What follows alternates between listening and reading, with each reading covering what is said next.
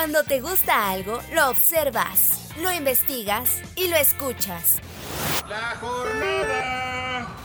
Así es Adicción CDMX, el podcast donde recorres la ciudad y visitas los museos.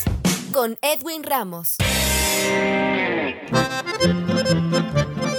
Hola, ¿cómo están? Gracias por acompañarnos en un nuevo podcast de Adicción CDMX. Soy Edwin Ramos. Y en esta ocasión, en entrevista, nos acompaña Carlos Villasana, escritor e investigador iconográfico, a quien ustedes recordarán porque platicamos con él anteriormente por su proyecto La Ciudad de México en el Tiempo, pero esta vez nos hablará sobre su libro La Ciudad que ya no existe. Carlos, bienvenido, ¿cómo estás? Muy bien, Edwin, gracias por la invitación. Carlos, coméntanos cómo fue la idea de concebir este libro, La Ciudad que ya no existe. Bueno, ya ves que siempre ando publicando y compartiendo imágenes de escenas urbanas de la Ciudad de México. También a la par que he ido coleccionando todas esas fotos, folletos y postales. También hay, hay una parte en mi colección que son fotos que yo encuentro muy artísticas. A veces son retratos, a veces son situaciones chuscas, a veces son este, fotos que me hacen meditar y siempre invariablemente me hacen este, pensar en quién habrá tomado esa foto, por qué la habrá tomado, quiénes son los que están ahí, quiénes son los que aparecen. Y pues yo veía todas estas, estas fotos y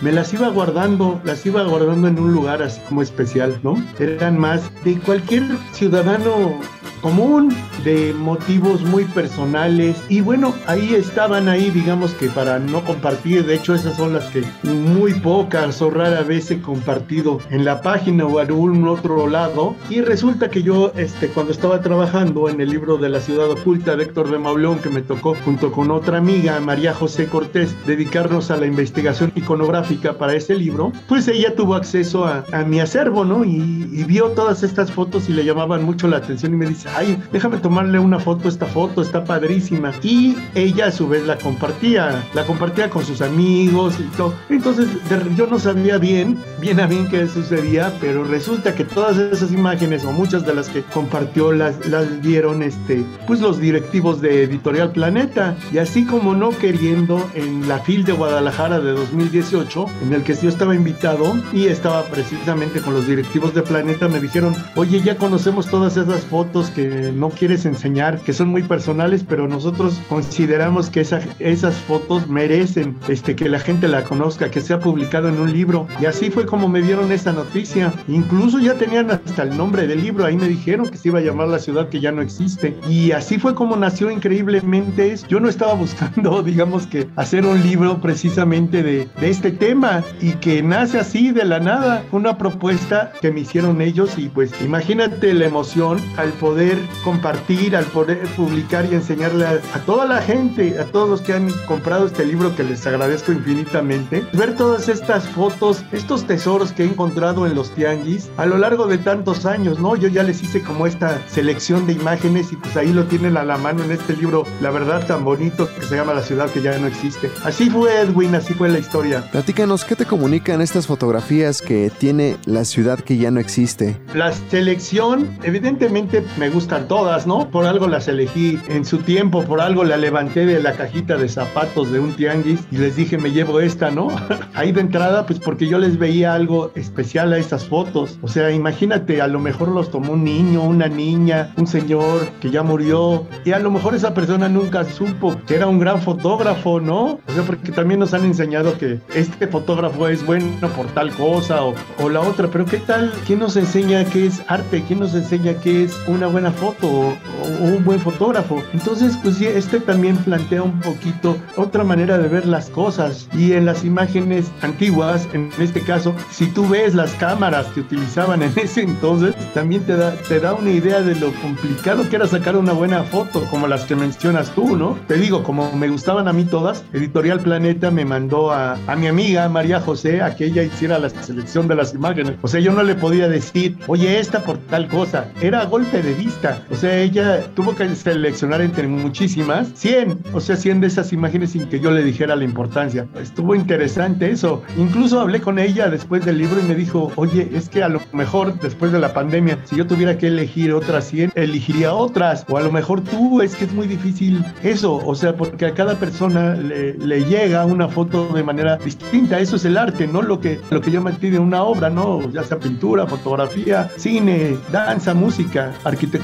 Entonces es muy difícil como que llenen el ojo de todos, ¿no? Y bueno, de las que mencionas, pues sí, a lo mejor tenemos un montonal de fotos, hemos visto un montonal de fotos de niños en cumpleaños, igual nosotros tenemos alguna, pero aquí es lo que es interesante es la composición, ¿no? La iluminación, los elementos, todo. O sea, el momento exacto en que toman la foto cuando el niño está haciendo un deseo, el cuchillo enorme que se utilizaba antes, ¿no? Tipo psicosis, ahorita te dan unos de plástico para que no te hieras, ¿no? El pastel casero, la niña en el momento exacto de prender un cerillo, porque no, a lo mejor no había encendedores en la casa, un cerillo iba a prender la vela, el otro, la otra foto que, que mencionas, ¿no? También de la señora que está despidiendo a sus hijos. Ahorita uno tiene como más pudor en, en, tomar fotos de las personas, ¿no? Aunque estamos tomando todos selfies y demás, ya no es tan fácil llegar y tomarle la foto a alguien, o sea, que, que pose o alguna cosa y más un extraño. Es para mí esa foto muy,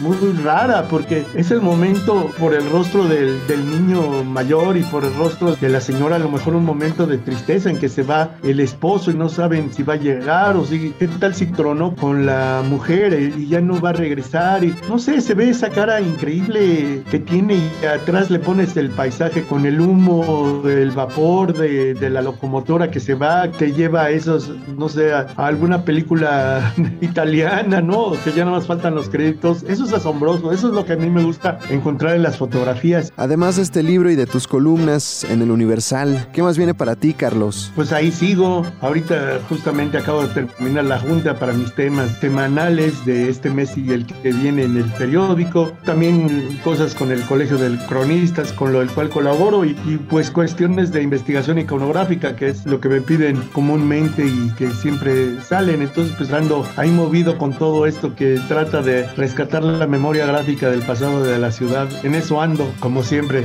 Recuérdanos las vías de contacto. Carlos Villasana S. Y ahí subo muchas imágenes, fotografías inéditas que a veces no subo en la página para dar alguna otra exclusiva. Carlos Villasana, escritor e investigador iconográfico, quien nos platicó sobre su libro La ciudad que ya no existe. Te agradecemos tu tiempo para esta charla. No, hombre, al contrario, Edwin, el agradecido soy yo. Te mando un fuerte abrazo, cuídate mucho. Soy Edwin Ramos y en un futuro los espero con otro invitado en otro podcast de Adicción CDMX. Hasta la próxima. Cuando te gusta algo, lo observas, lo investigas y lo escuchas. La jornada. Un pasajero debe permanecer a bordo. Así es Adicción CDMX, el podcast donde recorres la ciudad y visitas los museos. Con Edwin Ramos.